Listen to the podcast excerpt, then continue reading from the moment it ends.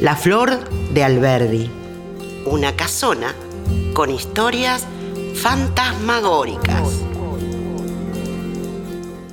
Cuentan los vecinos que durante los años que estuvo abandonada se escuchaban ruidos y se encendían luces.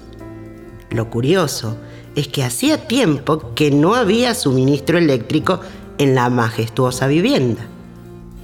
A principios del siglo XX, la mansión donde hoy funciona el Centro Municipal Distrito Norte fue un lugar majestuoso, escenario de reuniones y fiestas elegantes.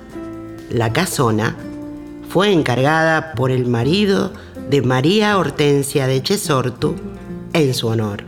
Con el transcurrir de los años quedó vacía y abandonada. Quienes transitan por el distrito relatan que todavía se escuchan ruidos y suponen que es la misma Hortensia vagando incansable por su morada.